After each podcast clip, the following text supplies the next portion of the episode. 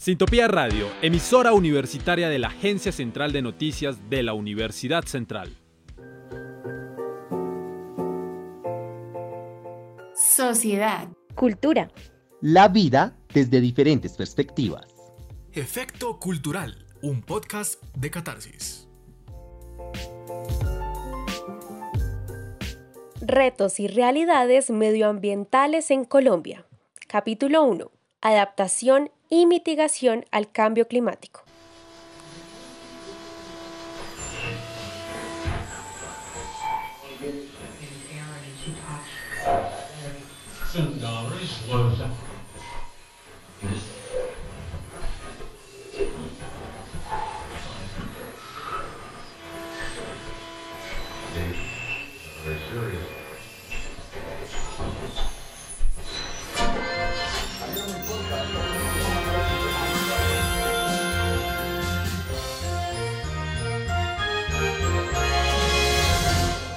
Para todos. En el reporte del clima de hoy se pronostican fuertes lluvias con una temperatura de 10 grados centígrados, así que les recomendamos que si van a salir lleven sombrilla y una buena chaqueta. Disculpen queridos oyentes, me acaban de informar que el clima acaba de cambiar y se espera un gran día soleado, así que igualmente no olvide su sombrilla para protegerse del sol.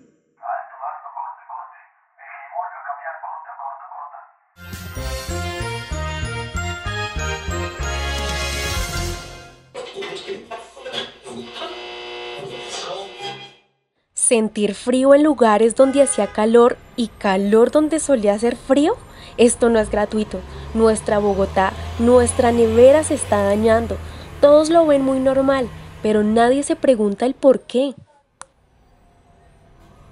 Bogotá siempre tan caótica, tan llena y tan desordenada, caracterizada por ser el centro del país y el lugar de llegada de todos.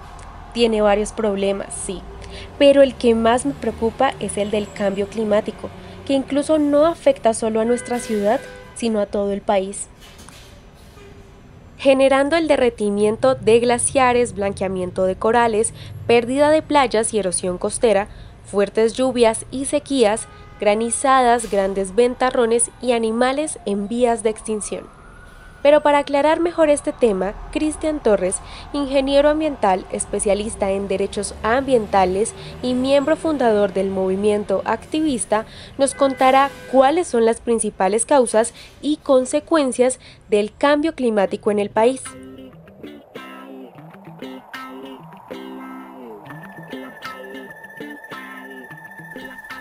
Saludo para todas y todos. Muchas gracias por la invitación. Mi nombre es Cristian Torres, soy un ciudadano ambiental habitante de la ciudad de Bogotá. Soy ingeniero ambiental, mm, me especialicé en Derecho Ambiental y actualmente soy candidato a magíster en Derecho y Gestión Ambiental. Soy miembro fundador del movimiento activista, he formado varios grupos de la sociedad civil en defensa del patrimonio natural y de los derechos humanos y tengo experiencia como consultor y gestor ambiental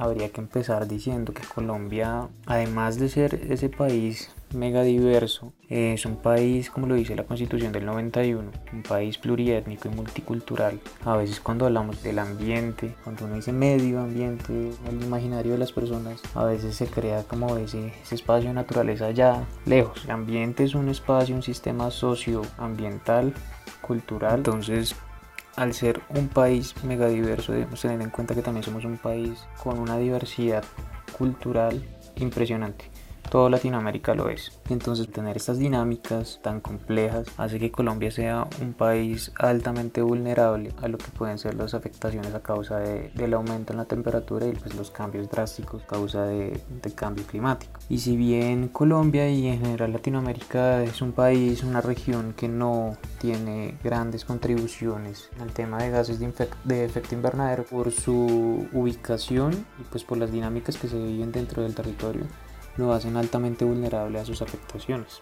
Y bueno, ya para ya entrar de lleno a la pregunta, hay que decir que Colombia tiene unas emisiones totales de 258 megatoneladas de CO2 equivalente. Esto se, se lee muy grande, pero realmente cuando uno las compara con los grandes países industrializados es muy mínimo. Y pues de hecho Colombia ocupa el puesto número 40 entre los 184 países que se monitorea dentro de ese monitoreo de países que contribuyen a la emisión de gases de efecto invernadero. Entonces de esos 184 países Colombia ocupa el puesto número 40 y a su vez ocupa el quinto puesto entre los países de América Latina y el Caribe. Entonces para hablar de esas afectaciones específicas que, que sufre Colombia, que ha sufrido y que va a sufrir a causa del calentamiento global, pues yo cito un trabajo, un informe mejor que es la tercera comunicación del IDEAM, que presentó al panel intergubernamental de cambio climático, que es un panel adscrito a la ONU. Entonces esta es la tercera comunicación que hace el IDEAM, ya habían hecho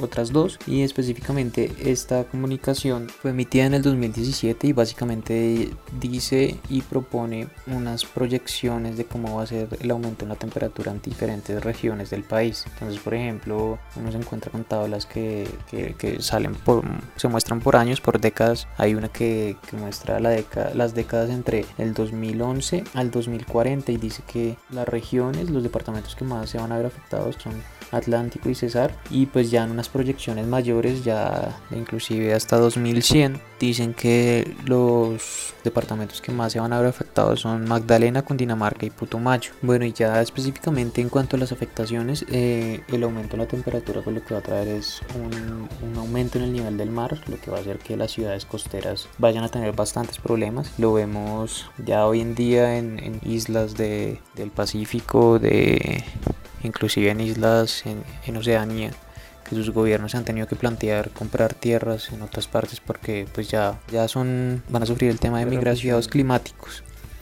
entonces el aumento del nivel del mar va a ser una afectación. El retroceso en los páramos es un tema también muy álgido en el tema del aumento de la temperatura, ya que los páramos son ecosistemas de alta montaña que tienen unas dinámicas específicas, eh, lo que va a hacer que se aumente la temperatura en, estos, en estas áreas de alta montaña. Entonces pues va a hacer que sus características específicas, lo que es eh, fauna, sus plantas, los animales que allí viven, tengan que subir cada vez más porque pues a medida que uno sube la altura, la temperatura disminuye y pues ellos están acostumbrados a vivir en esas dinámicas de temperatura, entonces eh, los que están más abajo, lo que se llamaría como el subpáramo, que es la parte que empieza el páramo, va a subir, entonces eso va a hacer que los páramos tiendan cada vez a estar aún más arriba en las montañas. Y bueno, hay algo que hay que tener en cuenta que no es solamente el aumento de la temperatura, lo que hace esos cambios en los sistemas esos cambios abruptos es que asimismo hayan cambios abruptos de temperatura, entonces tanto de grandes oleadas de calor y grandes oleadas de lluvia. Entonces uno se encuentra aquí en Colombia, ese, eh, lo que fue en el 2010 con esas grandes temporadas de lluvia,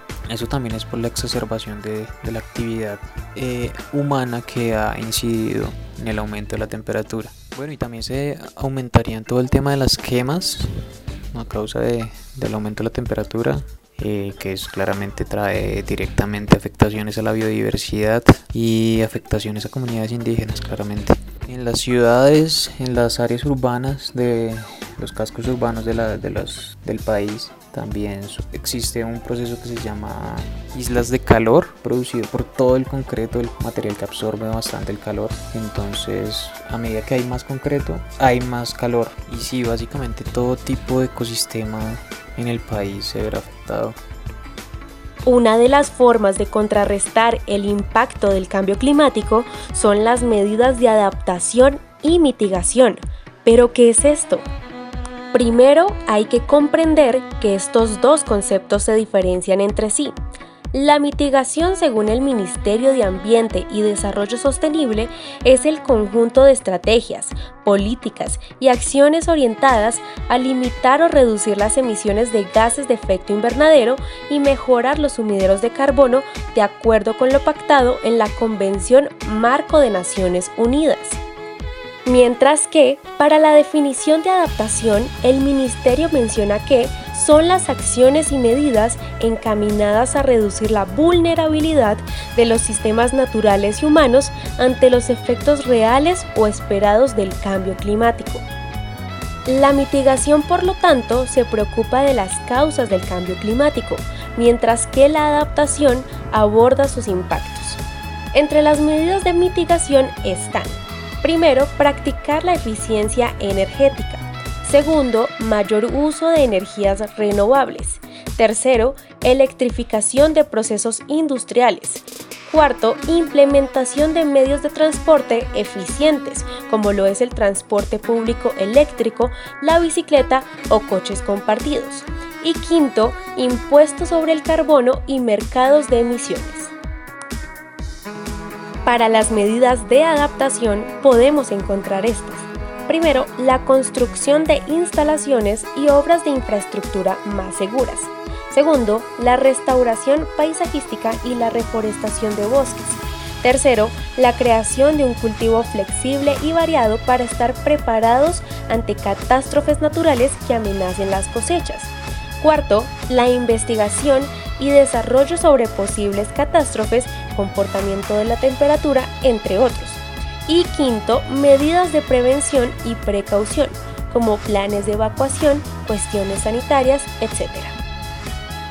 Pues hablar de reducir la temperatura que sería mitigarla es muy complejo ya y pues más pensando si, si el imaginario está puesto, la meta está puesta en esa década, en 2030. Realmente es muy complejo. Pienso que debemos hablar ya es un poco más hacia, la adaptación. Entonces creo que ya no podemos seguir pensando si podemos parar o no el cambio climático, sino que ahora la pregunta que nos debemos hacer es qué tipo de cambio climático queremos experimentar en los próximos años. Estas palabras sería, ya existe un consenso por parte de la comunidad científica de que el cambio climático es inevitable y que debemos preocuparnos en encontrar maneras de vivir bajo sus efectos. Vivir bajo sus efectos pero de una forma que no sea catastrófica.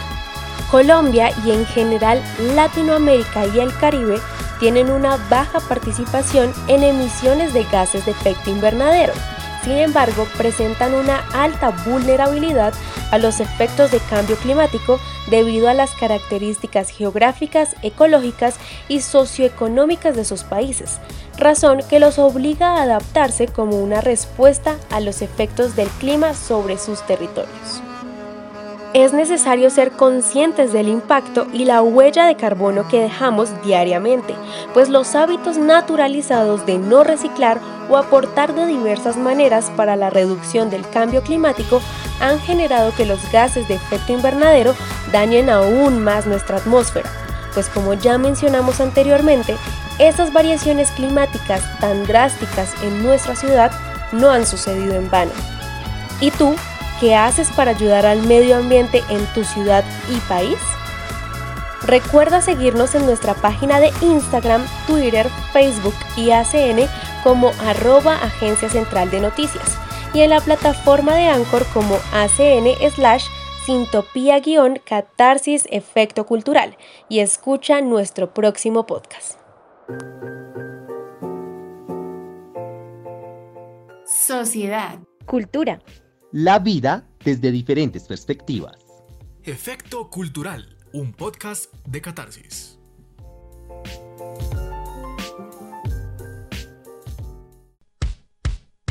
Sintopía Radio, emisora universitaria de la Agencia Central de Noticias de la Universidad Central.